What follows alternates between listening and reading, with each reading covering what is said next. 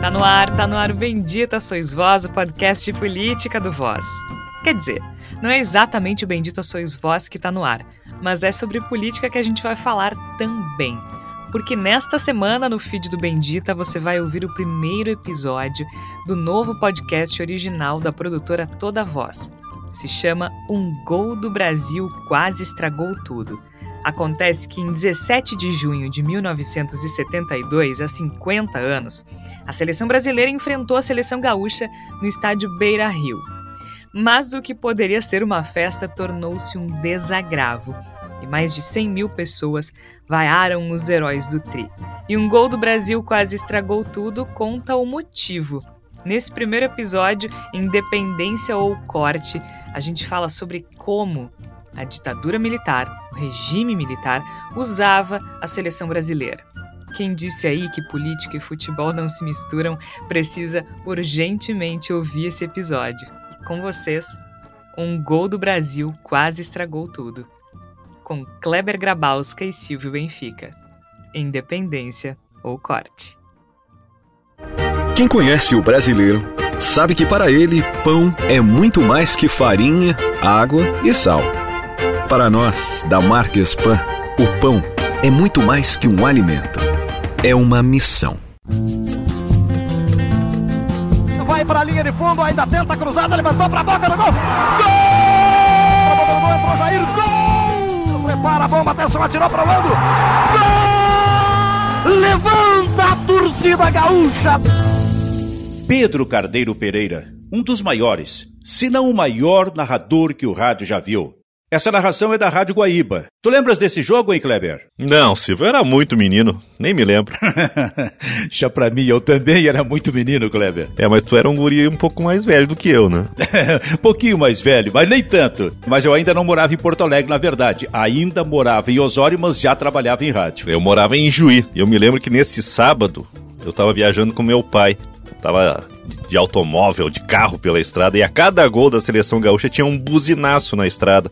Olha só como é que são as coisas, né? A mística desse jogo sempre me encantou. A gente não consegue fugir disso, né? Não, não, não. Nem a gente, nem ninguém, Kleber. Quem esteve no Beira Rio naquele dia nunca esqueceu. Pra tu teres uma ideia, até o escritor Eduardo Bueno, o Peninha, até o Peninha foi. Sim, o Peninha pisou no estádio do Internacional sem que o Grêmio estivesse em campo, imagina só.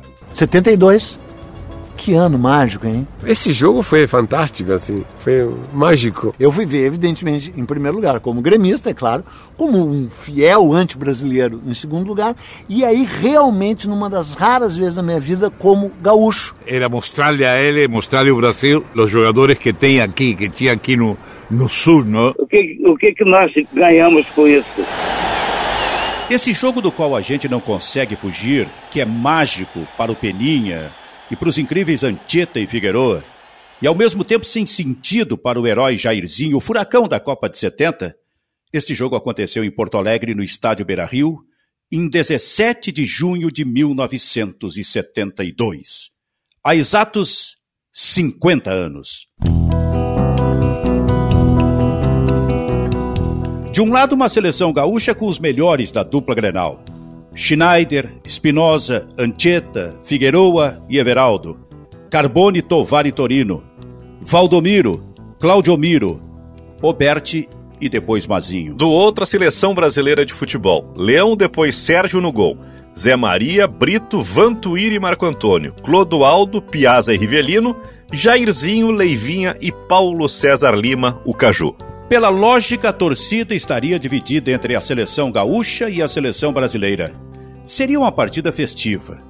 Os heróis do Tri seriam celebrados, assim como seriam exaltados os gaúchos nascidos no Rio Grande do Sul, em Santa Catarina, na Argentina, no Chile ou no Uruguai. Mas não foi o que aconteceu. Havia 100 mil pessoas no estádio, mas a seleção brasileira estava completamente sozinha. E aí entra o Brasil e tu vai ao Brasil. E vai ao hino nacional.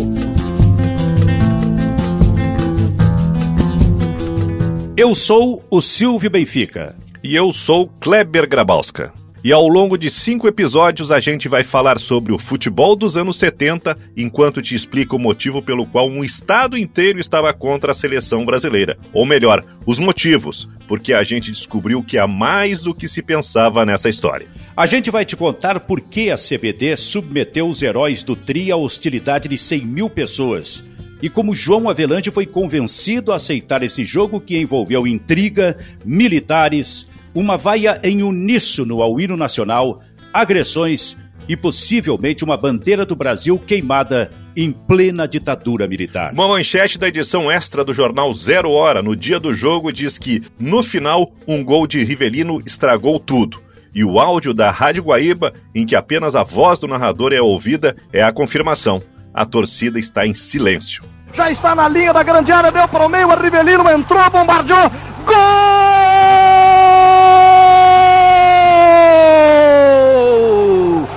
Gol de Rivelino para a equipe brasileira. Ficou meio parado o time gaúcho. Paulo César arrancou, foi na linha da grande área, limpou para a esquerda e Rivelino deu a paulada. 3 a 3 no marcador. Mas talvez não devamos ir tão longe. Um gol do Brasil quase estragou tudo. Essa produção tem o apoio da Unimed Porto Alegre e da Marquespan. Episódio 1: Independência ou Corte. 1972 não foi um ano qualquer do Brasil. Comemorávamos os 150 anos da independência do Brasil em plena ditadura militar, e os generais se aproveitavam disso. O Sesc Centenário da Independência.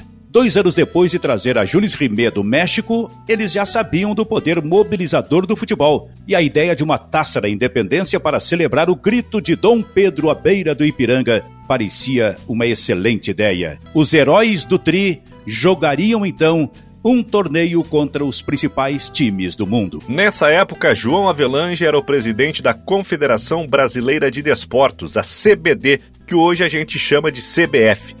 O técnico da seleção era Zagallo. Ele escolheria o time para disputar a minicopa.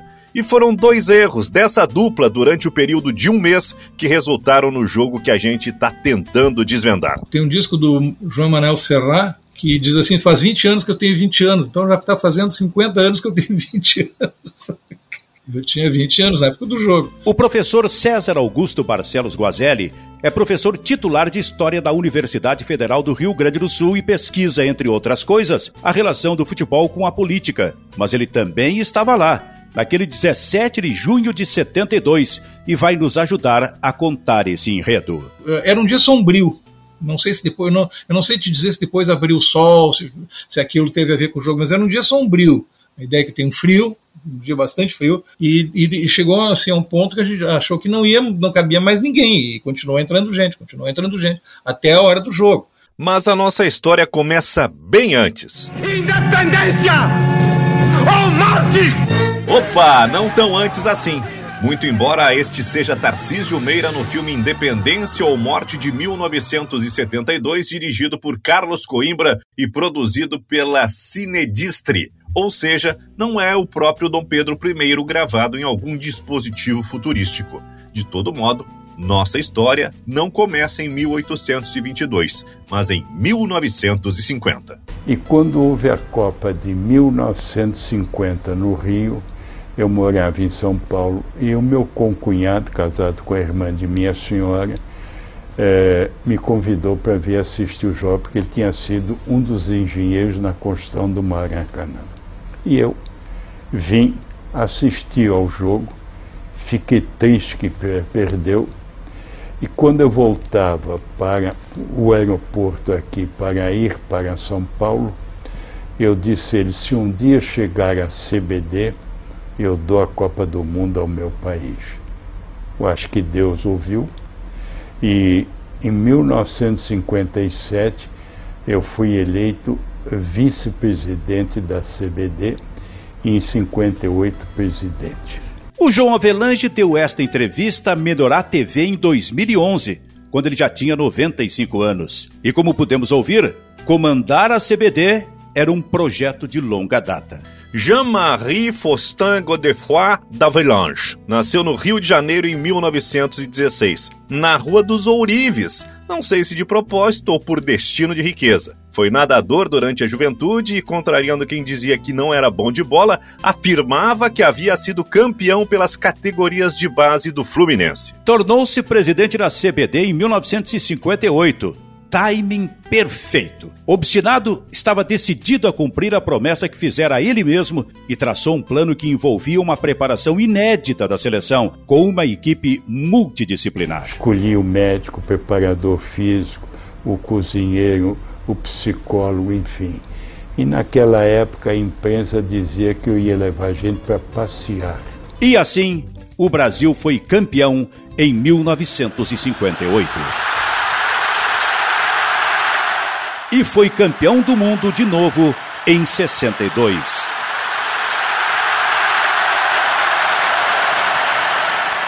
E perdeu em 66.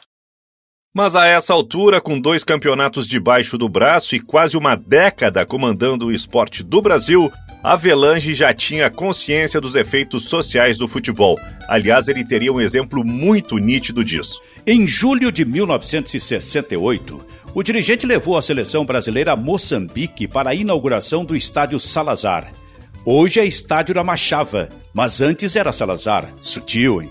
Acontece que era também nesse período que a Frente de Libertação de Moçambique estava se organizando para lutar pela independência do país. Então imagine essa cena. Enquanto grupos se organizavam para lutar pela independência, a metrópole inaugurava em Maputo, capital de Moçambique, um estádio batizado com o nome do ditador português. E ainda promovia uma espécie de festa cívica com um jogo entre a seleção brasileira e a seleção portuguesa, que jogava com Eusébio, um moçambicano. Tinha tudo para dar errado. Mas não deu.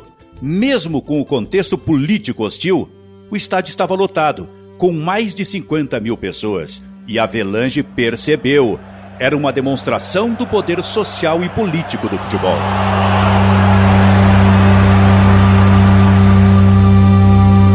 Por aqui, o Rio de Janeiro testemunhava o ápice do movimento de oposição ao governo militar durante a década de 60.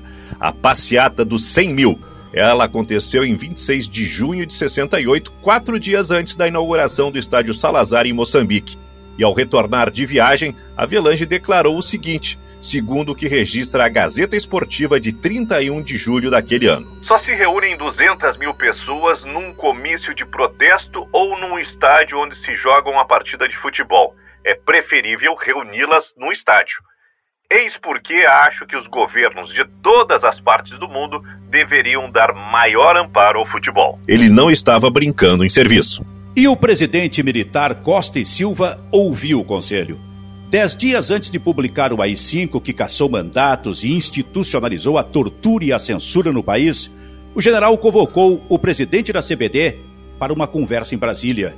Segundo a Gazeta Esportiva e a Folha de São Paulo de 4 de dezembro de 1968, sabemos que ele falou algo assim. Eu acho realmente que o Brasil não pode perder este campeonato. Ele se referia a Copa de 1970 no México. Ele não estaria no governo em 1970. Costa e Silva faleceu em 69, mas a ideia de que o futebol poderia servir ao regime permaneceria com o sucessor, Emílio Garrastazu Médici.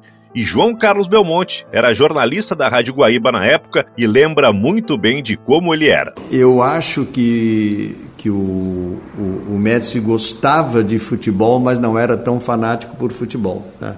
Provavelmente o Golbery né, deu algum conselho para ele, eu acho que é, é, importante tu, nós fazer a imagem de, de um presidente fanático por futebol. De fato ele era, ele era gremista, né? E, mas não era fanático por futebol, ele gostava de futebol, né? mas era bom para o regime né? um presidente que gostasse do ópio do povo. Mas ganhar a Copa não era importante apenas para o regime, era fundamental para o futuro político de João Avelanche. Porque assim como em 1950 ele já planejava ser presidente da CBD, em 1970 ele já planejava ser presidente da FIFA, embora não reconhecesse. Na segunda edição da revista Placar, de 27 de março de 70, o todo-poderoso do futebol dizia categoricamente que não queria ser presidente da FIFA e ele manteve ao longo da vida a versão de que só em 71 passou a considerar a possibilidade quando os presidentes das federações da Argentina e do Uruguai fizeram a proposta. Mas, segundo reportagem de Mário Magalhães, publicada em 98 na Folha de São Paulo, não foi bem assim. Consta que em outubro do famigerado 1968 em Guadalajara, no México, rolou uma articulação pró-Avelange que só não foi adiante porque ele ainda não tinha chances de vencer Stanley House. Ou seja, o eventual tricampeonato era a pedra fundamental da plataforma FIFA. O João Avelange precisava apostar alto. Então, no começo de 1969, convidou o jornalista João Saldanha para o comando da seleção, frustrando as expectativas do técnico do Botafogo, Mário Jorge Lobo Zagallo. Avelange disse depois que sabia que Saldanha daria dor de cabeça e que não foi ele quem fez o convite, e sim Antônio do Passo, outro dirigente da CBD. Mas todo mundo sabe que quem mandava era ele, e João Sem Medo, como dizia Nelson Rodrigues, respondeu que topava. E segundo o jornalista Lazier Martins, que hoje é senador, mas à época era repórter da Rádio Guaíba, Saldanha já tinha o time montado. Fizeram uma pergunta, quando o João Saldanha foi escolhido para ser o técnico da seleção, e, e para perplexidade geral, um repórter perguntou, acho que era o, acho que era o Denis Menezes da Globo, perguntou, já tem a ideia do que vai, quem vai convocar? E o João Saldanha disse uma frase memorável que eu nunca mais vou esquecer. Não, o meu time está escalado. Sim, mas você nem, nem reuniu, nem, nem chamou, nem treinou. E aí ele deu, meu time vai ser Félix, Carlos Alberto, Brito, Piazza e Everaldo. Clodoaldo, eh, Tostão e Gerson. Jairzinho, Pelé e Rivelino ou Paulo César. Deu time, sem ter feito treino nem nada. E, e, e eram as feras do Saldanha. E ali surgiu o nome do Everaldo. Só um parêntese aqui. Preste atenção nesse nome, Everaldo. Mas voltemos ao Saldanha. João Alves Jobim Saldanha era uma figura controversa. No antigo Departamento Federal de Segurança Pública, ele é o cara do prontuário 12.365. Foi preso pela primeira vez em 1947, acusado de ser o secretário de divulgação do então banido Partido Comunista do Brasil. Em 69, ele continuava comunista, de novo clandestinamente. Era um gaúcho do Alegrete, do tipo esquentado, falante e falador. E essa personalidade, Kleber, transportava para a seleção para o bem ou para o mal. Segundo testemunhos à época, ele bebia muito e, como é do conhecimento de todos, começou a falar por aí que o Pelé estava com graves problemas de visão. Até sugeriu que o rei poderia ficar fora da Copa do Mundo. E isso era só o começo. Ainda haveria uma briga com o médico do Santos, Ítalo Consentino. Saldanha chamou o homem de criminoso e uma invasão à concentração do Flamengo para tirar satisfações com o Justrich, que era o técnico do Flamengo que o chamara de covarde. Nessa ocasião, Saldanha agrediu dois funcionários e, segundo se lê na revista Placar número 1, de março de 70, tentou brigar com um jornalista muito conhecido nosso. O texto diz assim: No mesmo dia à tarde, quando a cúpula da CBD tentava abafar o caso, Saldanha tentou agredir o locutor Lazier Martins, da Rádio Guaíba de Porto Alegre quando este procurava explicação do técnico sobre a invasão. Eu estava no Rio de Janeiro, passei 15 dias lá cobrindo os treinos da seleção brasileira. E aí se formou uma roda para, para entrevistar o Saldanha sobre o treino que tinha acabado naquele momento lá no Itaiangá. E eu me lembro até hoje das pessoas que estavam comigo na roda. Estava o Roberto Silva da Bandeirantes, estava o Fausto Silva, que era repórter da Jovem Pan, o Faustão, estava o Denis Menezes da Globo, tava naquela, cada um fazia uma pergunta.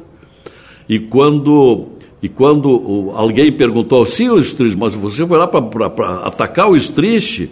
Não, eu fui fazer uma visita de cortesia, e a pergunta seguinte veio para mim.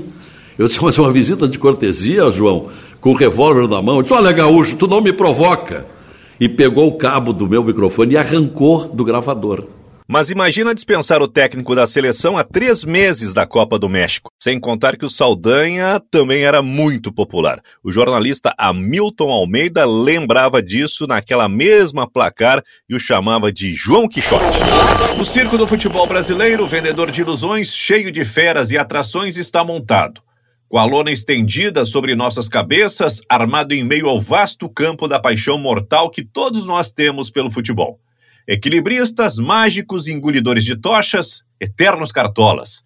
Feras, bichos lindos e fortes, nossos artistas. E você, João, em quem menos cabe nesta hora a colorida roupa de palhaço. Eis o circo, pouco antes do espetáculo. Melhor que palhaço, você é domador. Há muito que mudar até lá. E só você, João Quixote, tem condições de conseguir algo que não seja o morto 424.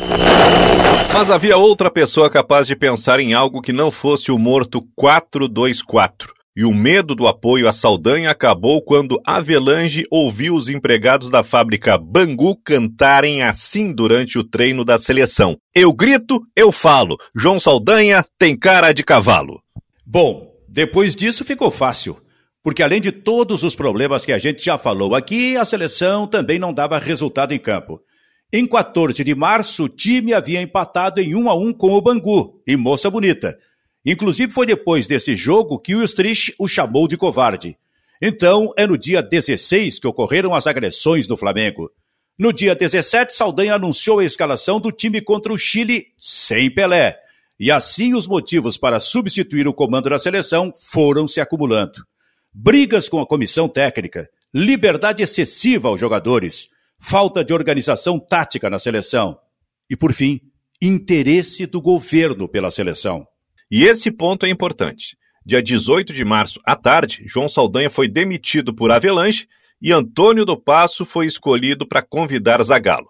Aliás, Aimoré Moreira, técnico da seleção em 62 e 66, ironizou dizendo que estavam melhorando, porque ele só soube que estava demitido pelos jornais. João Técnico morreu brigando. Mas estou divagando aqui. Voltemos ao interesse do governo pela seleção. Esse ponto é importante para essa história, porque ao chegar à calçada do edifício João Avelange, sim, o prédio já levava o nome do presidente da CBD, o Saldanha começou a espalhar uma versão que certamente você já ouviu. Eu considero o Médici o maior assassino da história do Brasil. Então, vocês vão ver que não há de ser muito airoso que eu posso falar.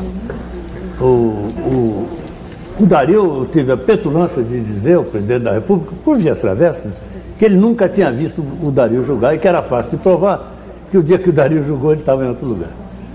E isso era fácil de provar. Que aquilo foi uma imposição só para forçar a barra. Você inclusive, mais, João, inclusive quando. Para completar, você disse o seguinte. Ele escala eu fiz um trato com o presidente. Ele não dá palpite. Eu não dou palpite na escolha do Ministério. Não, não. É mais e, ou menos. E ele não é. escolhe os jogadores que eu vou convocar não, eu, para a seleção brasileira. Foi, foi, mais ou menos. O que eu disse foi o seguinte, porque eu nunca vi ele em pessoa, nunca tive com ele em pessoa. Até me recusei num convite que fizeram em Porto Alegre para um jantar com ele, nós estávamos lá por acaso. E sem saber, claro que na porta talvez eu fosse até barrado, mas eu disse, eu não vou. Bom, o cara matou amigos meus.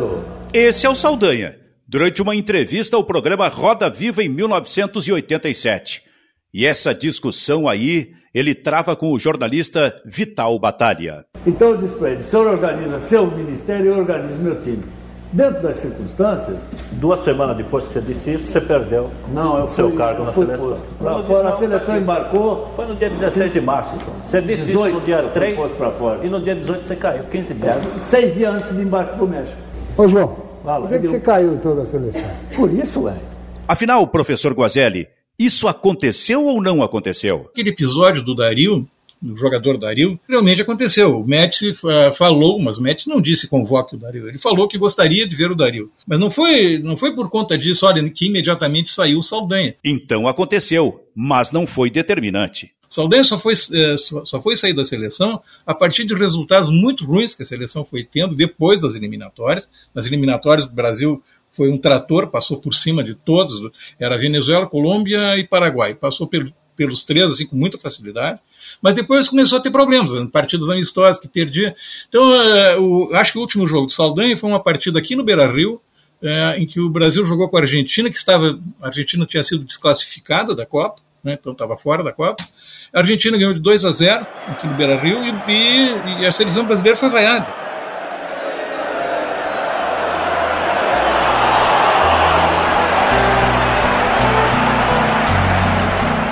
E assim chegou o Zagallo à seleção, um homem gentil, que não atendia os repórteres com arma na cintura, não é, Mário Marcos? Quem trabalhou em cobertura de seleção brasileira sente saudade do tempo do Zagallo, tá? Nessa época, o Mário Marcos era jornalista da Caldas Júnior. Porque podia ter 200 repórteres na cobertura da seleção e normalmente havia 200 repórteres e ele atendia um por um. Ele não, enquanto ele não terminasse as entrevistas, ele não ia para o vestiário. O Zagallo nunca foi prepotente, né? ao contrário. O Zagallo sempre foi um cara muito aberto, né? um dos técnicos uh, de seleção brasileira que mais conversava com a imprensa. Né? Então, o Zagallo pode ser acusado de qualquer coisa, né? mas menos de ser, de ser prepotente. Ao contrário, sempre foi um cara muito simples, nunca negou suas origens. Né? Pois é, Belmonte mas ele também não tinha a confiança de muita gente naquele tempo. Apesar de ser multicampeão como jogador e ter as medalhas das Copas de 58 e 62 no peito, em 70 ele trouxe insegurança em relação ao seu trabalho. Não se sabia qual seria o time titular. Para se ter uma ideia, acreditava-se que Zagallo apostaria numa linha de ataque com Rogério, Gerson, Jairzinho, Roberto e Paulo César. Só dois desses acabaram sendo titulares. Mas a situação era tão incerta que houve um momento em que o zagueiro Brito gritou para os repórteres da varanda da concentração, perguntando se tinham um exemplar do Jornal do Brasil. Serve outro? Não, tem que ser o Jornal do Brasil para poder procurar emprego na parte dos classificados. Em abril, dizia-se que a seleção ainda não tinha o apoio dos torcedores, mas a Galo se dizia confiante. O sistema então ele já tinha decidido. Seria o 4-3-3, com o ponta esquerda recuado. Mas Zagallo tinha um problemão na mão. Como fazer Pelé, Tostão, Jairzinho e Rivelino jogarem juntos? Que problema bom, hein, Kleber? Se todo problema fosse ter esses quatro camisas 10 no time. Mas era um desafio porque eles não tinham funções táticas definidas, né, Belmonte? E o Zagallo tinha uma, uma, uma virtude, né, como jogador de futebol, que ele transportou depois para a carreira de técnico. Ele sempre foi um jogador eh, coletivo e sempre eh, acreditava e colocou em prática isso na Copa de 70 que era possível armar um time de futebol com e o Zagallo armou aquela seleção de 70, né? Então, o que, que o Zagallo fez? Bom, eu, eu, quando a minha defesa pegar a bola, eu tenho que não dar um chutão para frente. Eu tenho que botar alguém que saiba sair jogando. Wilson Piazza. Aí ele puxou né? O Piazza puxou para quarto zagueiro que se chamava naquela época. E aí a bola saía do Piazza, ia para Clodoaldo, ia para ia para Rivelino, né?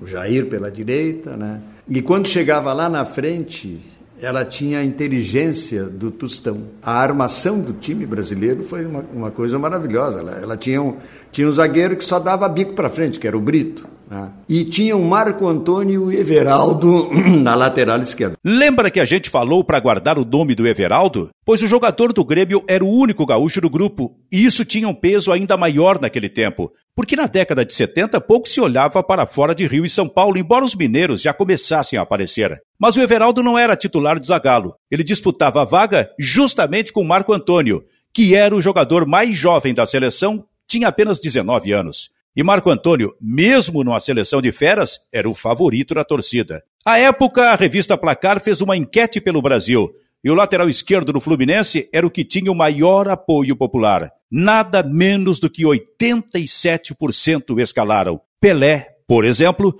tinha o apoio de 73%. Em maio daquele ano, a crônica esportiva considerava Marco Antônio o melhor de todos os jogadores daquele período de treinamento. Por isso, a escalação para a estreia da Copa do Mundo em 3 de junho de 70 contra a Tchecoslováquia foi uma surpresa. Félix, Carlos Alberto, Brito, Piazza e Everaldo. Clodoaldo, Gerson e Pelé, Jairzinho, Tostão e Rivelino. Marco Antônio estava fora. Everaldo era o lateral esquerdo. O Zagallo me falou numa, numa cobertura de seleção brasileira e falou para outros, deve ter falado para vários profissionais. Ele disse assim: ele, a expressão que ele usou para mim foi bem o seguinte: jogador meu, chega na véspera de uma decisão e vem com história de dorzinha, está fora do time. E foi o que o Marco Antônio fez. O Marco Antônio se chegou um ou dois dias antes, ele se mo mostrou, ah, estou com dor aqui, estou com problema de estômago. O Zagallo não teve dúvida, botou o Everaldo. Olhando os jornais da época, Mário Marcos, a justificativa oficial era de que Marco Antônio estava lesionado. Mas isso nunca foi muito bem explicado, né? Então a versão que ficou foi justamente de que ele não aguentou o tranco. E foi a chance de ouro do gaúcho Everaldo. Escalou perto da estreia o Everaldo. E foi um jogador fundamental para a seleção, porque ele liberou completamente o Carlos Alberto, por exemplo, do outro lado. Se prestarem atenção, o Everaldo foi uma espécie de terceiro zagueiro já naquela época. Porque ele, ele apoiava menos, né? Bem menos. Quem vê o... E foi um jogador fundamental, porque ele entrou, ele saiu direto daqui, foi para a seleção brasileira, para uma Copa do Mundo, e tinha tanta personalidade que ele não sentiu, né? Ele não sentiu o jogo. Ele jogou, jogou normalmente. Em Guadalajara, o Brasil bicampeão enfrenta a Tchecoslováquia. Esse registro é do filme oficial da FIFA da Copa do Mundo do México de 1970. O Brasil venceu a Tchecoslováquia na estreia da Copa de 70 por 4 a 1. No dia seguinte, o jornal O Estado de São Paulo indica que dos quatro zagueiros, apenas Everaldo não recebeu citação negativa com relação ao jogo de estreia. E assim ele foi titular da vitória contra a Inglaterra por 1 a 0 e aí veio a lesão no tornozelo. Marco Antônio entrou já durante o jogo contra a Romênia, que o Brasil venceu por 3 a 2, e o lateral do Fluminense foi titular para o jogo seguinte contra o Peru, que o Brasil venceu por 4 a 2 mas a posição continuava sendo de Everaldo. Os jornais da época não deixam dúvidas que todos esperavam que o gauchão da Copa se recuperasse. Esse era o apelido que o narrador Geraldo José de Almeida deu ao jogador do Grêmio, né, Lazia? O Everaldo era muito bom marcador, era muito rápido no avanço pela lateral esquerda. E o Belmonte esteve na Copa do México. Eu não estive. Então, o Everaldo ele deu aquilo que a, que a seleção eh, precisava, que era marcar melhor pelo lado esquerdo, que o Marco Antônio não marcava muito. E o Everaldo era, sabia das suas limitações, não era um grande apoiador, então ele pegava a bola e dava para quem sabia. No Estadão de 17 de junho, a certeza da escalação. Com a confirmação da volta de Everaldo à lateral esquerda, o Brasil fica com o seu time completo para enfrentar o Uruguai no estádio de Jalisco, de Guadalajara, pelas semifinais da Copa do Mundo. Eu acho que o fator psicológico era mais brasileiro que uruguaio, sabe? Eu acredito que o brasileiro tinha mais problemas psicológicos, porque o Uruguai sempre enfrentou o Brasil de, de igual a igual e com força. Sempre o futebol uruguaio sempre foi com muita força e às vezes é, às vezes é, se, se, diferenciava, não se diferenciavam nos partidos. Mas eu acho que o Brasil que entrava um pouco apagado sempre contra o Uruguai.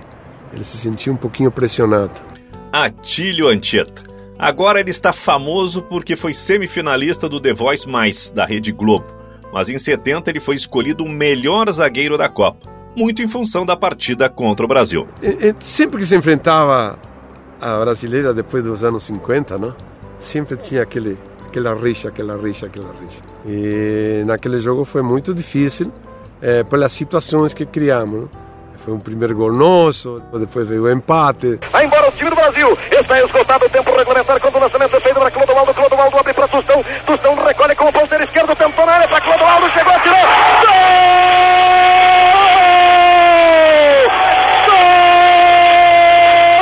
Depois eh, fizemos 2 a 1 um. Passa pelo Matocha, entrou pela área, vai marcar a atenção, apontou no canto, é gol!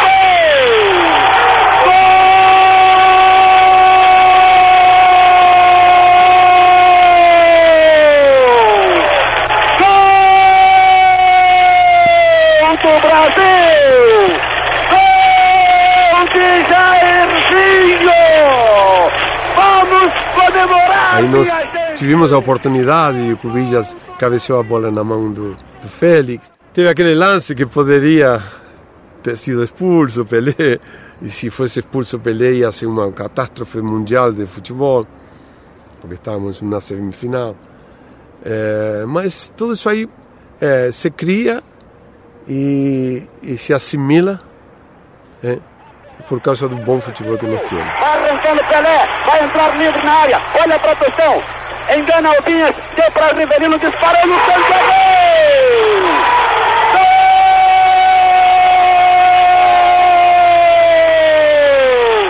Gol!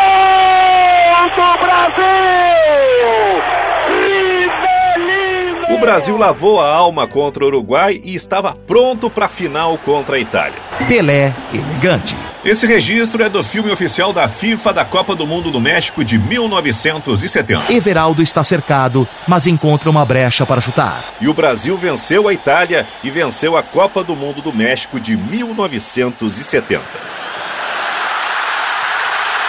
Era a seleção perfeita.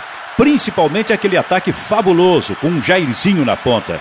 O furacão da Copa, que divide um pouco das memórias dele conosco. Que a seleção brasileira, no meu, na, na, no, no, meu visto né, de presença, é, foi considerada a melhor seleção do Brasil de todos os tempos. E eu contribuí para esse sucesso. E eu, individualmente, fui muito feliz, até porque sou até hoje o único jogador de Copa do Mundo a ter feito gols em todos os jogos e ter sido tricampeão do mundo e, e também está ali na, no celeiro dos melhores jogadores da seleção brasileira de todos os tempos. E o Everaldo nessa história, hein, Jairzinho? Eu quero te dizer que o Everaldo, para mim, foi um dos melhores é, lateral da história do futebol brasileiro e mundial.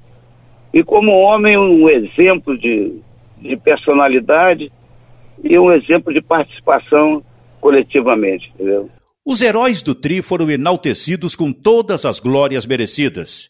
E o gaúcho Everaldo, que 52 anos depois nem sempre é lembrado quando se tem no time os brilhantes pés de Pelé, Tostão, Jairzinho, Rivelino, Gerson, Clodoaldo, figurava como eleito entre os melhores da competição. Você deve estar achando estranho a gente focar tanto no Everaldo em uma seleção que tinha Pelé, Tostão, Rivelino, Jairzinho, mas segura um pouquinho, porque as peças estão começando a se encaixar. Ele é o personagem central da nossa história e parte fundamental da seleção que era assim perfeita, inclusive para os militares. É uma seleção diretamente atrelada ao, ao regime, onde até o Tostão, que era o cara mais esclarecido, não se manifestou, e não estou culpando ele, é, não havia realmente brecha para isso. E aí essa seleção se torna, de certa forma, o símbolo do regime, né? 90 milhões em ação, para frente Brasil, salve a seleção. 90 milhões em ação, para frente Brasil, do meu coração. Todos juntos Pra Frente Brasil foi considerado o hino da Copa de 70, encomendado pelo governo e composto por Miguel Gustavo e Raul Barros. Aqui na versão mais conhecida, cantada pelo coral de Joab. E é engraçado porque as pessoas de esquerda odiavam aquela seleção e foram obrigadas a torcer para ela em 1970. O Enfio e o, e o Milor Fernandes têm piadas maravilhosas sobre isso. E, e essa apropriação ela foi, ela, ela teve sucesso. Ela teve sucesso entre aqueles, é, das, entre aquelas pessoas que estavam presas por terem se insurgido uh, e eventualmente estarem envolvidas até com a, com a luta armada, após o, também isso é uma coisa importante, quer dizer, a, a luta armada ela foi consequência do AI-5, portanto, até, até o AI-5 se mantinha política, né? Então, essas coisas às vezes são, são atropeladas. Olha, é, houve violência dos dois lados? Não. A, a, a tentativa de, de, luta armada por várias facções de esquerda ela aconteceu depois do AI-5, resultante de, de, uma. Enfim, quem terminou a política foi, foi, foram os governos militares. Mas, de qualquer maneira, nesse período que era o mais difícil, havia uma recomendação: não, nós temos que torcer contra a seleção. Torcer a favor da seleção é, é ajudar o governo. E, no final, é, todo mundo torceu pela seleção, mesmo as pessoas que estavam presas. Era outro milagre brasileiro, professor Guazelli? Era o, né, o, milagre brasileiro e que também foi o lema da seleção: ninguém segura esse país. E os jogadores representando tudo aquilo, eles chegaram, desceram, foram recebidos pelo presidente, isso era uma coisa assim muito, é, muito importante na época. Depois foi repetido muitas vezes, mas era uma coisa muito importante, né? Era, mas para Avelange também era rotina. Foi assim com JK em 58 e com Jango em 62. Quando a seleção venceu em 70, enquanto milhões de brasileiros comemoravam nas ruas, ele estava no apartamento dele no bairro do Leblon, no Rio de Janeiro. Não demorou até que o telefone tocasse. Era do gabinete do presidente Médici, no Palácio do Planalto. Aliás, na sala de cinema do Palácio da Alvorada, alguns convidados do presidente tiveram um privilégio o Ministério das Comunicações tinha providenciado para que as imagens da vitória da seleção chegassem em cores. O resto do país tinha torcido em preto e branco, inclusive o Avelanche. Mas voltando ao telefonema, o Médici queria parabenizar o Avelanche. Em seguida, o presidente da CBD foi para Brasília e posou com o general e a taça Jules Rimet. E com os jogadores, é claro. Em 2005, durante entrevista para o jornalista Ernesto Rodrigues, autor do livro Jogo Duro, a biografia autorizada do Cartola, Avelange não arriscou uma comparação dos regimes vigentes do país quando de cada uma das três conquistas do futebol. De todo modo, no México, eles mandavam, não Avelange. Ele ficou no Rio, de onde sairia para a campanha rumo à FIFA, agora como presidente da Confederação Tricampeã. Assim, a sugestão de uma mini Copa caiu como uma luva. A ideia foi posta pelo general Médici durante uma audiência no gabinete presidencial do Palácio do Planalto no início de 1972. Doutor Avelange, não temos muitos recursos, mas temos de festejar. Temos programas imensos na área de cultura, arte e música, mas o que toca mesmo a massa é o futebol. Seria bom se fizéssemos um torneio ou uma Copa que pudesse situar de maneira valiosa e preciosa o Sesc Centenário. Programado como evento central das comemorações dos 150 anos da independência, o torneio recebeu o nome de Taça da Independência, mas todo mundo chamou de Minicopa. Há quem diga que foi a pior das dores de cabeça de João Avelange em 16 anos à frente da CBD. Afinal, o balanço financeiro, e não o esportivo da minicopa, viria a ser determinante para o enfraquecimento de Avelange na confederação. Mas também foi a oportunidade perfeita para fazer campanha. Mas antes de qualquer coisa, era uma encomenda do presidente para incluir o povo nas comemorações. Não é, Mário Marcos? Ah, foi puramente político, né? Foi uma, uma forma da ditadura transformar o uma festa da independência numa exaltação nacional das cores nacionais e usando o futebol, que a ditadura sempre usou muito futebol, né? Mas as comemorações do Sesc Centenário da Independência eram muito abrangentes. Extraordinário,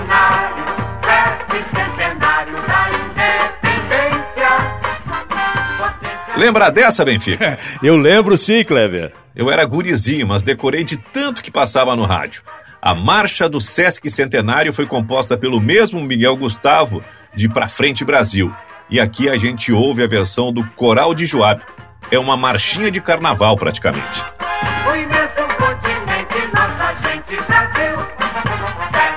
Aconteceram muitas coisas além da Copa do Mundo, né? Coisas que a gente não se dá conta. Os selos brasileiros eram, eles eram os selos mais feios do mundo e foram transformados nos selos postais mais bonitos do mundo. A televisão se tornou colorida. A primeira transmissão colorida foi da Festa da Uva em Caxias do Sul. As propagandas do governo eram propagandas belíssimas, muito bem trabalhadas. Foi feito um, um filme o filme se chamou Independência ou Morte, quem fez o papel do Dom Pedro foi o Tarciso Meira, que era o maior galã, um dos maiores galãs da, da televisão brasileira.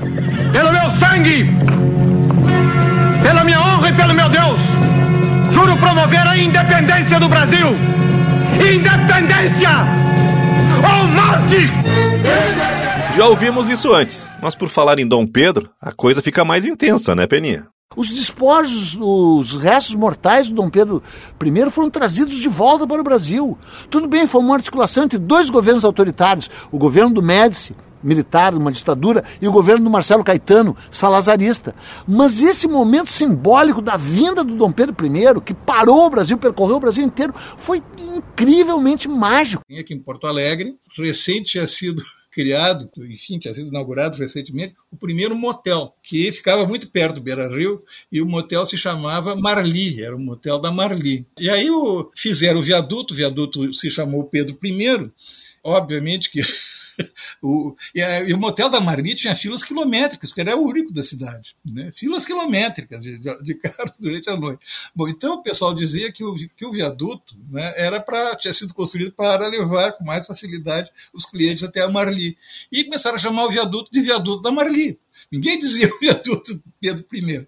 E aí, qual foi a solução? Aí o mais engraçado é isso. Qual foi a solução? Fechar a Marli.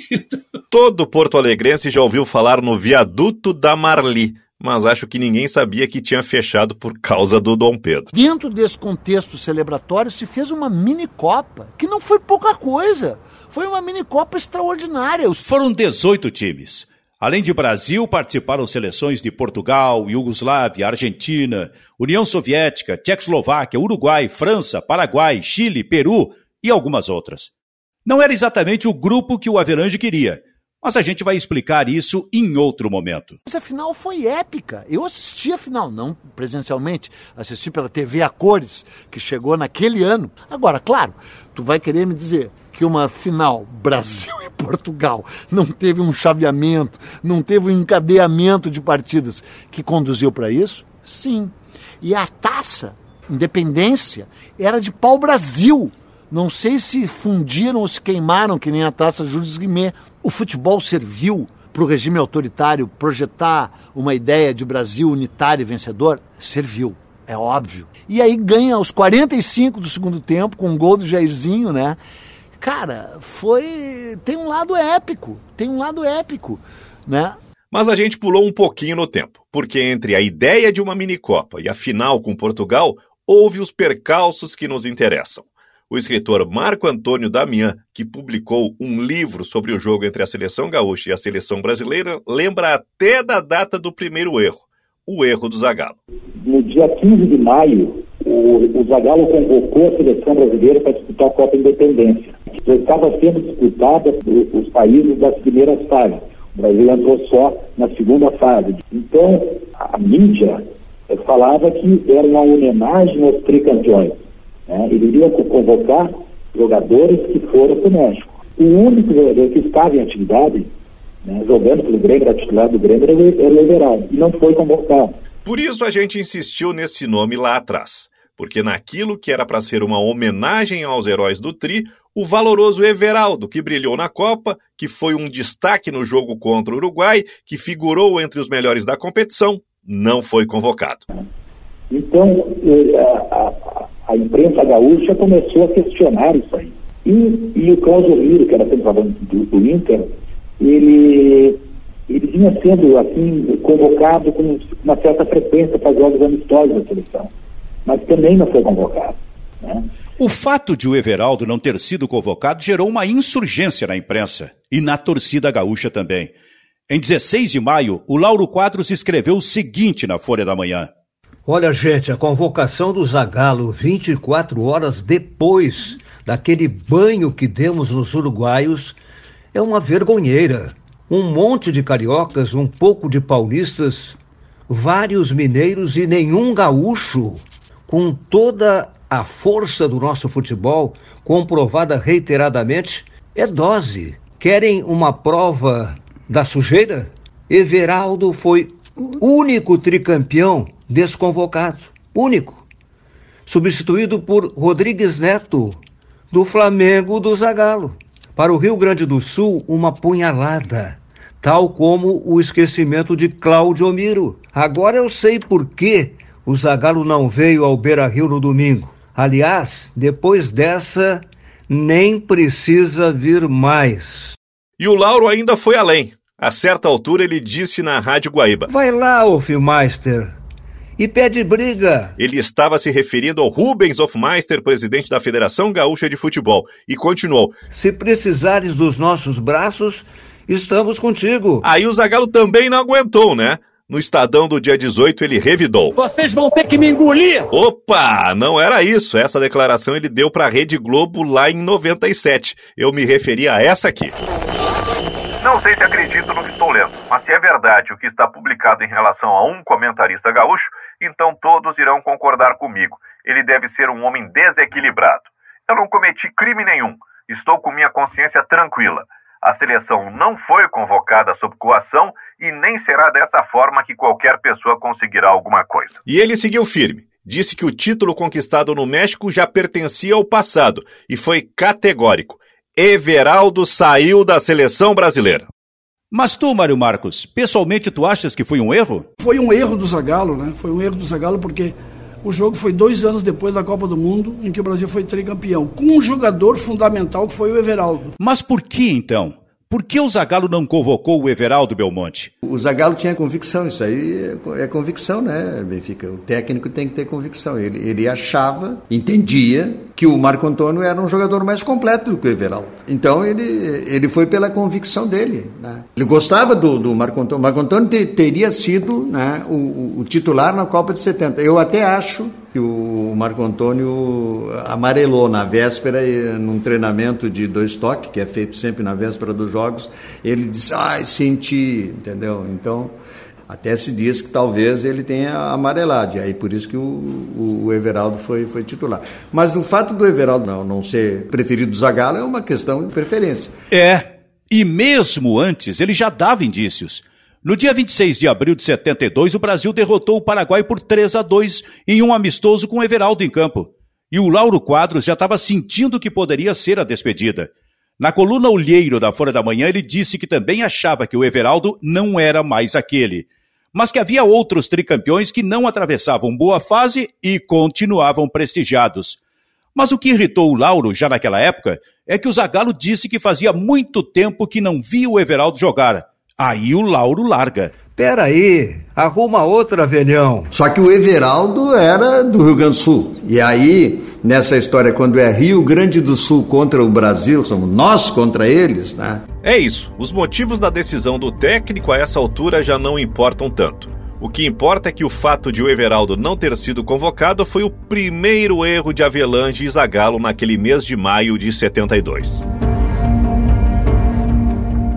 O jornalista Batista Filho está aqui para nos ajudar a entender aquele momento. Esta paixão do futebol que transborda quando para um sentimento de civilidade, muito necessário naquela época. Tempos sombrios, tempos autoritários. Não é discurso aqui de qualquer natureza ideológica, mas tempos que não poderão voltar nunca mais. E o futebol era uma espécie de distração estimulada nesse tempo dos detentores do poder. E Everaldo era o Rio Grande do Sul num conjunto, num contexto de inflamação patriótica. E o Everaldo era, repito, o Rio Grande do Sul. E deixou de ser convocado para a seleção brasileira sem nenhuma justificativa técnica, disciplinar. Apenas se fosse simpático, diria um esquecimento, não uma réplica à postura anterior do Rio Grande do Sul politicamente e que ganhava uma nova forma numa época de indagação quanto aos rumos futuros do que se vendia o milagre brasileiro. Lembra do milagre brasileiro? O Everaldo era o Rio Grande do Sul deixado de lado e no imaginário popular não só não era a primeira vez, como era recorrente. No século XIX houve uma guerra. No início do século XX, um levante. Nos anos 70, um jogo de futebol com ares de revolução com gremistas e colorados do mesmo lado da torcida. Quando houve esse episódio do esquecimento do Everaldo, gremista, gremista esqueceu que era gremista, colorado esqueceu que era colorado. Para confirmar essa afirmação do jornalista Mário Marcos, a gente trouxe o Fernando Carvalho, ex-presidente do Internacional e que assistiu no Beira Rio o jogo da seleção gaúcha contra a seleção brasileira. Foi isso mesmo, Fernando? Era um ídolo gaúcho, né? Uh, e também levando para o lado colorado, o Claudio Miro vinha se destacando há muitos anos como um grande jogador. Teve sua chance na seleção, acabou não, não, não replicando uh, convocações. E todos nós, gaúchos, queríamos que tanto o Everaldo como o Claudio Miro fossem convocados. Mais o Everaldo até como uma homenagem, né, por ter sido participante da seleção tricampeão mundial. Uh, eu incentivo essa rivalidade granal, né? Claro que muito de brincadeira, é óbvio, mas por um lado também com a pitada, uma pitada de verdade, né, para temperar. Então, quando vem esse papo assim de se irmanar o Rio Grande do Sul, especialmente em causas futebolísticas, pressupõe que o Grêmio tenha que se irmanar com o outro lado ali. E para mim é difícil, entendeu? Até porque o personagem gosta da provocação. Mas naquele momento, naquele momento houve realmente uma, assim, houve um, um, um levante, uma revolta, uma coisa assim que o futebol gaúcho estava sendo prejudicado. porque se sabe que tudo começou pelo fato do Everaldo ter sido o único jogador campeão em 1970 que não foi reconvocado. Foi abandonado o Everaldo. E aí, um estado inteiro se insurgiu. Mas quem era esse cara, capaz de mobilizar gremistas e colorados e provocar um jogo que fez mais de 100 mil pessoas vaiarem a seleção em pleno território brasileiro? A gente te conta no próximo episódio. Um Gol do Brasil Quase Estragou Tudo é uma produção da Toda Voz e tem o apoio da Unimed Porto Alegre, da Marquespan e da Federação Gaúcha de Futebol. Os gols que você ouviu neste episódio pertencem ao arquivo da Rádio Guaíba, que autorizou a utilização do material no nosso podcast. Este episódio também usou o trecho do filme Independência ou Morte, de 1972, dirigido por Carlos Coimbra. Ainda usamos trechos de uma entrevista de João Avelange, concedida à Menorá TV em 2011, de uma entrevista de João Saldanha ao programa Roda Viva da TV Cultura em 1987, do filme oficial da Copa de 70 no México, produzido pela FIFA, de uma declaração de Zagallo à Rede Globo em 1997, e ainda usamos trechos das canções Pra Frente Brasil e da Marcha do Sesc Centenário da Independência, ambas compostas por Miguel Gustavo e interpretadas pelo Coral de Joabe.